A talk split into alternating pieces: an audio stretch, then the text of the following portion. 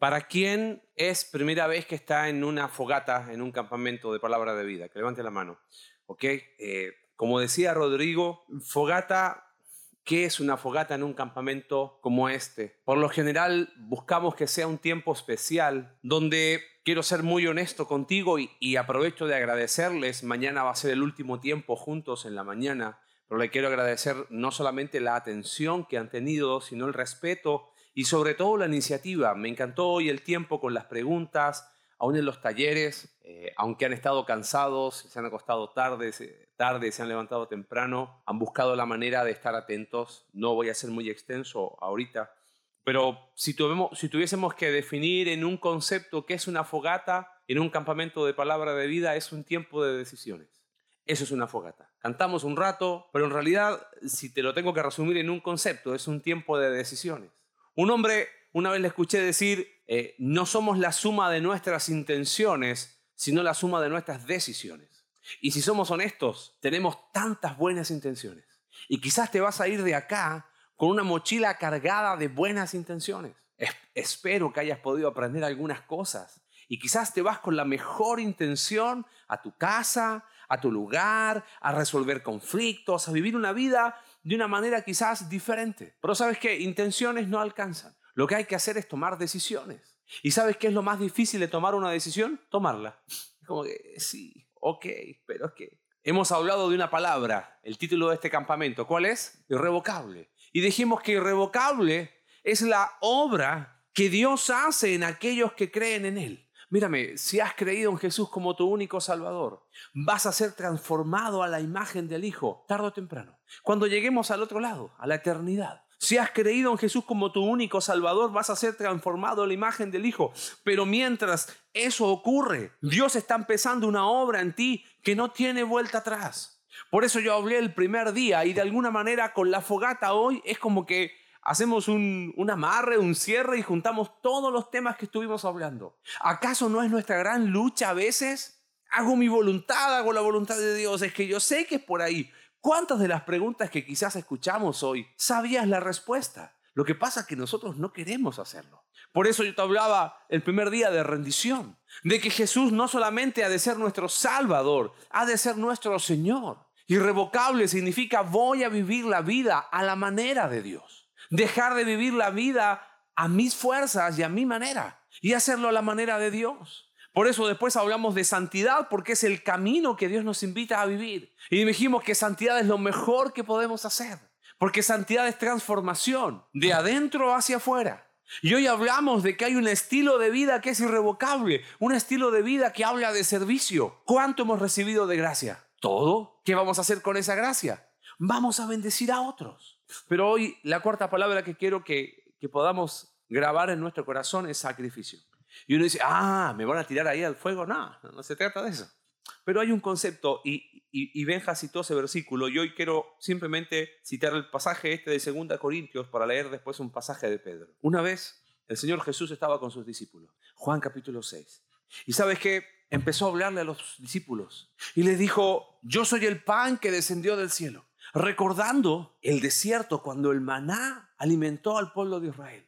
Y dice el Señor Jesús, el que no come mi carne no puede ser mi discípulo. Y como que los discípulos se quedaron, ¿qué onda? O sea, ¿quién nos está pidiendo qué? Ese pasaje ha sido muy mal interpretado. Sabes que en el desierto lo único que tenía el pueblo de Israel, ¿qué, es? ¿Qué era? Maná, nada más. Por lo tanto, cuando Jesús dijo, yo soy el pan que descendió del cielo, está diciendo, yo soy todo lo que tú necesitas.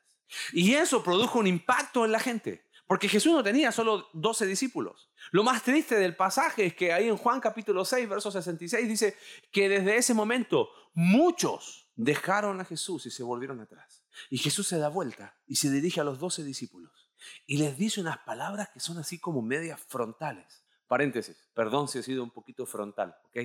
Viví 10 años en Argentina, ahí aprendí, ¿ok? Y Jesús se dirige a los doce discípulos y ¿sabe lo que les dice? Ustedes también se quieren ir. Literalmente les dijo, ahí está la puerta. ¿eh? Si me vas a seguir, esto es irrevocable. Es a mi manera. Y adivina quién respondió. ¿De quién hemos hablado estos días? Y Pedro habló. Y Pedro dijo una frase que es genial. Dijo, Señor, ¿a quién iremos? ¿A dónde vamos a ir si no es contigo? Solo tú tienes palabras de vida eterna. Lo que estaba haciendo Pedro era una declaración de decir, Señor, te sigo donde tú quieras. Señor, lo haré a tu manera. ¿Sabes por qué hablamos de sacrificio hoy? Benja todo este versículo, porque el amor de Cristo nos constriñe pensando esto. Que si uno murió por todos en esa cruz, luego todos murieron, todos condenados al infierno, pero por todos murió para que los que viven, ¿y quiénes son los que viven? Los que han creído en Jesús como su único Salvador, ya no vivan para sí, sino para aquel que murió, resucitó por ellos. ¿Sabes cómo se llama eso? Sacrificio. Romanos capítulo 12 habla de eso. Así que hermanos, os ruego por las misericordias de Dios que presentéis vuestros cuerpos en sacrificio vivo, santo, agradable a Dios, que es vuestro culto racional. Pero no es sacrificio de, ay Señor, yo me sacrifico por ti. No, ¿sabes qué es? Es decidir que hoy, y con esto quiero que cierres y espero te acuerdes de este concepto, que hoy pueda haber un funeral blanco en tu vida. ¿Qué es eso de funeral blanco? Imagínate que alguien llega a un funeral y cómo se llega vestido generalmente a un funeral. De negro, porque hay que dolor, hay tristeza, porque digo, uy, alguien se murió acá. Pero mira lo que dice Pedro en el capítulo 4. Leo estos cuatro versículos puesto que Cristo ha padecido por nosotros en la carne, vosotros entonces también tengan este mismo forma de pensar que tuvo Cristo. Pues quien ha padecido en la carne terminó con el pecado. O sea, está diciendo Jesús vino y de una vez por todas dijo, basta, destruyó el pecado y el poder que el pecado tenía sobre nosotros. Claro, hemos sido salvos del pecado y seguimos luchando, pero ya sabemos que la presencia del pecado va va a estar el día que pasemos a la presencia del Señor. Pero ¿para qué tenemos que tener esa misma actitud? Verso 2. Para no vivir el tiempo que resta en la carne, conforme a las concupiscencias de los hombres, sino conforme a la voluntad de Dios. Basta ya el tiempo pasado para haber hecho lo que agrada a los gentiles. Te lo puedo traducir de otra manera. Pedro está diciendo, ten la misma mente del Señor. ¿Pero para qué? Para que el tiempo que te resta ¿Y cuánto es el tiempo que te resta? No sabemos. Benja contó una historia triste. Jóvenes, no sabemos cuánta vida nos queda, pero sí sabemos las decisiones que tenemos que tomar. Que el tiempo que nos resta de vida, para que el tiempo que nos resta ya no lo vivamos conforme a mi manera, sino a la voluntad de Dios. Por eso tenemos que rendirnos, por eso tenemos que vivir en santidad, sirviéndole a Él. Irrevocable, ¿te das cuenta? Basta ya el tiempo pasado. Es momento de tomar una decisión y un sacrificio. Pero quiero aquí cambiarte el concepto de lo que es una fogata. En algún momento, ahora en un ratito, van a pasar los misioneros de palabra de vida y van a tener ahí un palito que va a simbolizar tu vida. ¿ok? Ahora quiero, quiero que pienses esto. Mírame un segundo acá aquellos que han tomado decisiones importantes en estos días. Quizás la decisión de creer en Cristo como su único Salvador y han abrazado esta identidad que se llama Hijo de Dios. Aquellos que han entendido hoy con las preguntas la identidad que tienes en Cristo. Quizás algunos han tomado decisiones y han dicho, sabes que yo tengo que perdonar, tengo que pedir perdón. Cuando hablamos el día de ayer de santidad, quizás muchos de acá dicen, sabes, la primera decisión que yo tengo que llegar a tomar es pedirle perdón a mi papá, a mi mamá. Quizás perdonarlos, no lo sé, no lo sé.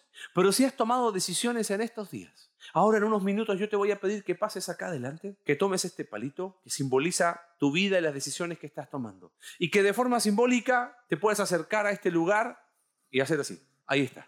Pero recién te hablé de un funeral. ¿Un funeral de qué tipo? Blanco. Imagínate esta actitud. Dios, yo quiero dejar este pecado. Pecado, me estoy despidiendo de ti. Adiós. No. Si esa va a ser tu actitud, escúchame bien lo que te voy a decir. Prefiero que no pase nadie, en serio. No nos interesa el número de personas que va a pasar. ¿Sabes por lo que oramos? Por tu corazón. Porque un funeral blanco, ¿sabes qué es? Es un día donde yo digo, parte de Marcelo hoy muere ahí. Señor, haber vivido esclavo de ese pecado, lo único que trajo fue ruina a mi vida. Hoy parte de mí muere. Quizás fue obvio en las preguntas. Muchos quizás han cargado amargura por años. Quizás es momento de pasar adelante tomar ese palito y decir, Señor, esa vida y ese corazón lleno de amargura hoy muere, yo no quiero vivir más esclavo de eso. Y literalmente alrededor de esta fogata, tener un funeral blanco y decir, ¿sabes qué? Acá queda. Yo de este lugar me voy diferente. Porque Pedro nos dice claramente, basta ya el tiempo pasado para vivir de una manera que agrada a los hombres y no a Dios. Lo interesante es cómo termina este pasaje. Dice, a estos, a las personas sin Cristo, les parece cosa extraña que vosotros no hagáis lo mismo. Y por todos murió, para que los que viven ya no vivan para sí. Pedro dice, basta el tiempo pasado. Mira qué loco. Estábamos muertos en nuestros delitos y pecados. Y la muerte de Cristo nos dio qué? Vida. Para que ahora que tenemos vida, podamos avanzar en esta vida como muriendo a nosotros mismos. Estábamos muertos, por una muerte recibimos vida. Y ahora que estamos vivos, quizás es el día del funeral blanco, donde parte de tu vida queda ahí y muere en un sacrificio vivo, santo, agradable a Dios. No sé cuál es tu decisión. Esto no es una invitación a que seas misionero, pastor. No, eso es algo que Dios hará si es que Él lo quiere o no. Ya dijimos, todos somos llamados a servir a Dios, ¿o no? Claro que sí. Quizás tu decisión esta noche es, Señor, no sé cómo, no sé dónde, no sé de qué manera, pero yo te quiero servir. Pasa adelante y toma tu decisión.